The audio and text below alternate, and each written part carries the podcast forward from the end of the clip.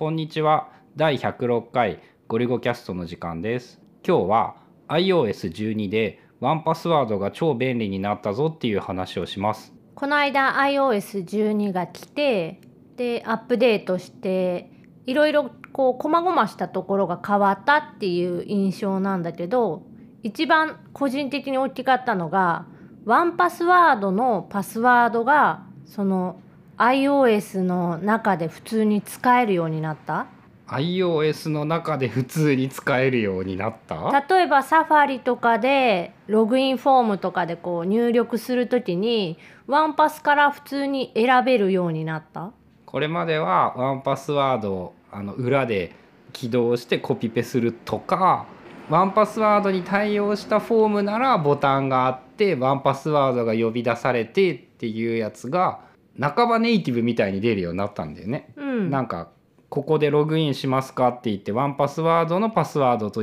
が出てきてこれにしますかっていうのが選べるんだよね。そう設定アプリの中のパスワードとアカウントっていうところに設定があってパスワードを自動入力するオンオフっていうのとあとその入力を許可するっていうのに iCloud のキーチェーンからとあとまあワンパスワード使ってる人はワンパスワードからそのパスワードとか ID を持ってこれるようにするかみたいなのが選べるようになっててでチェックを入れればワンパスワードからそのまま引っ張ってこれる。であの iPad とかの場合は横にフロートで出せばそうフロートに出してピッて押してそのままコピーされてペーストみたいなのが簡単にできてたんだけど iPhone の場合って一回一回アプリまあ画面が1個しかないからサファリからワンパスワードに切り替えてワンパスワードでコピーしてサファリに戻ってペーストして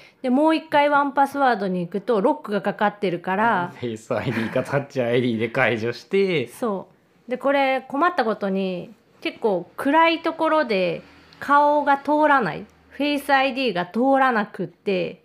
パスワード自分で打たないといけない何回か失敗するとあのダメって言われてめっちゃ長いパスワードを打たないといけないっていうのが地味にこう嫌だったのが解消されました。一応フェイス ID はアップルが言うには暗いところでも何ら問題ないって言っとるんやけどダメなんやまあ暗いのその定義がどうなのかっていうのでうちの赤場合外線カメラなんでしょあれってやってるのは。その寝室で豆の電球豆電球がついた状態で、えーフェイス ID は通らない。横向いとるからじゃない？いや縦にた縦に起きてててもうん、まあ iPhone10 で通らない。フェイス ID はねなんか俺的にも精度が悪かったり遅かったりはあってあとねワンパスワードはねその iPhone で使うと超めんどくさいから結局どんどん iCloud キーチェーンに入れてたもうなんか普段使うやつは大半が iCloud キーチェーンにも自動的に入ってて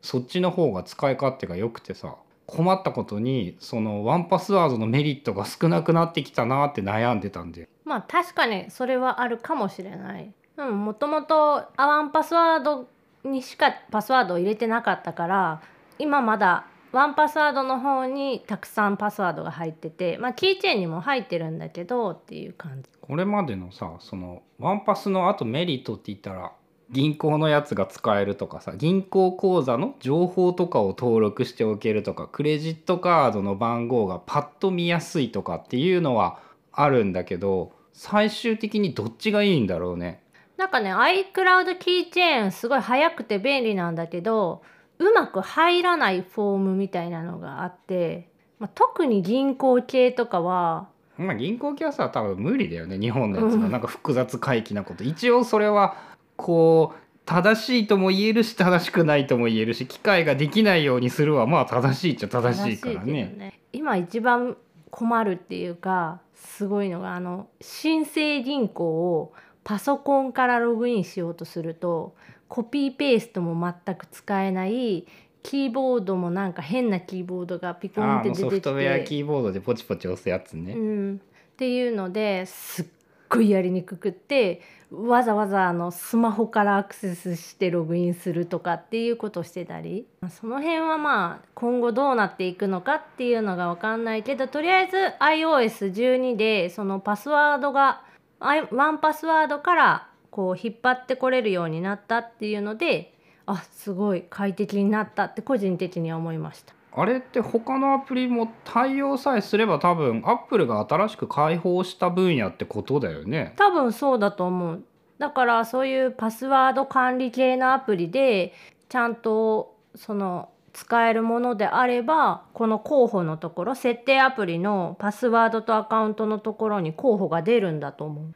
ただ現状多分ワンパスワードしか有名どころではない感じがするなんか見ないよね他のやつができるとかって自いうのは。分がはい自分の iPhone に入れてるアプリがまあワンパスワードしかないから確認ができてないだけでもしかしたら他のパスワード管理系のアプリでもできてるのかもしれない。まあパスワード管理アプリ2個以上使ったらもう完全に本末転倒やからな、うん使えないのと。ワンパスワードもさ買い切りが事実上消え去ったやん。うん、今もう多分年間の月4500円とかでしょ。で結構高くてさもうそれだったらアップルでもいいんじゃないかって思うようになってきつつあまあってね、そうだね。その辺を考えるとあの Apple ユーザーに関して言えば iCloud キーチェーン使った方が、まあ、安全度はよくわからないけど便利かなっていう。一覧性が低いところがどうにかなればいいんだよね。そのパスワクレジットカード情報とかもさ登録できるようになったじゃん。でそのクレジットカードの番号を入力してくださいって言われてもアップルはその自動入力しかやらせてくれなくってっていう。うん、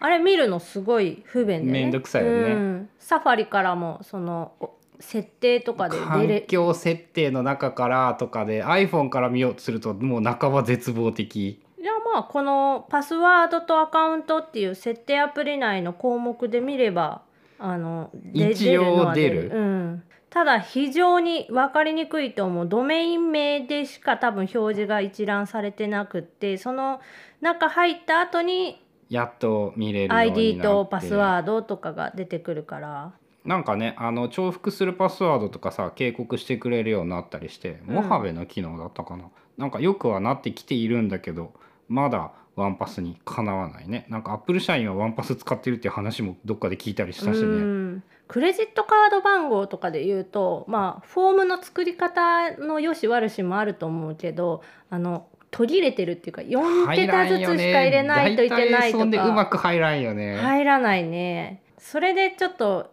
イラってしてこうワンパスから持ってくるとかもある。まあ、一番いいのは多分アップルがワンパスを買収してくれることでそうなってくれありそうだけど。ね、うん。ここの雰囲気だと。でも突然ワークフロー買収されてるけどワンパスはやられていないから。まあどうなるかは分かんないけれども。あと iOS12 で言ったらその Face ID の通りが良くなったっていう、気がする。うん、なんかスムーズにな動作を上手にごまかすようになったっていう可能性もあるんだけどなんか良くなった気はするね。タッチ ID から Face ID に変わった時にやっぱり思ったのが時間がかかる。同じような処理をしているはずなんだけどななぜか見え方とか、まあ、実際かかってる時間。あれ時間かかっててあの絵でごまかしてるんでしょ。っていうのがあってちょっと Face ID は微妙かなっていうのがまだまだまだ現状のあれで。新しいのどうなんだろうねそうだね。そこでもっと変わってるのかな？劇的に速くなったとかあるんか？もう劇的に速くなってくれたらだいぶいいな。って相変わらずさサングラスつけるとさダメ率高いしさマスクがダメなのはいいんだけどさサングラスダメだと超めんどくさくってさ外とかは。あとあれやんね。Face ID もう一つの顔追加とかっていうのがこれ iOS12 12ので機能で2つ目の顔他人もできるし自分2個やっとくと多分メガネのあるなしでやるっていう人結構よく見た。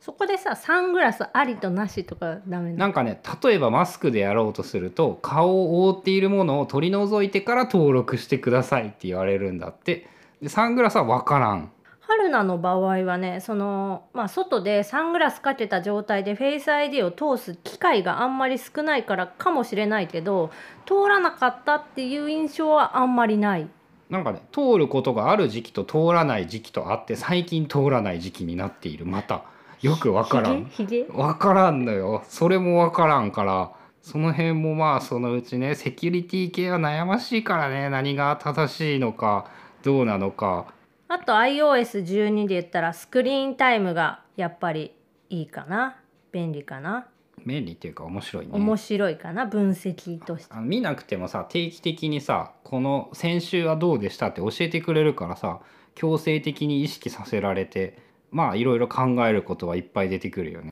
あとはデバイス間で共有っていうのであの iPad と iPhone とこう複数端末持ってる人はその合計とかも出るよね。そのうち Mac も取り込んでほしいねそれは。Mac まあたは難しいと思うんだけど、うんそんな感じかな。はいそんな感じです。ご意見やご感想などは Twitter のハッシュタグゴリゴキャストもしくはアンカーのボイスメッセージなどで募集中です。それではまた次回ゴリゴキャストでした。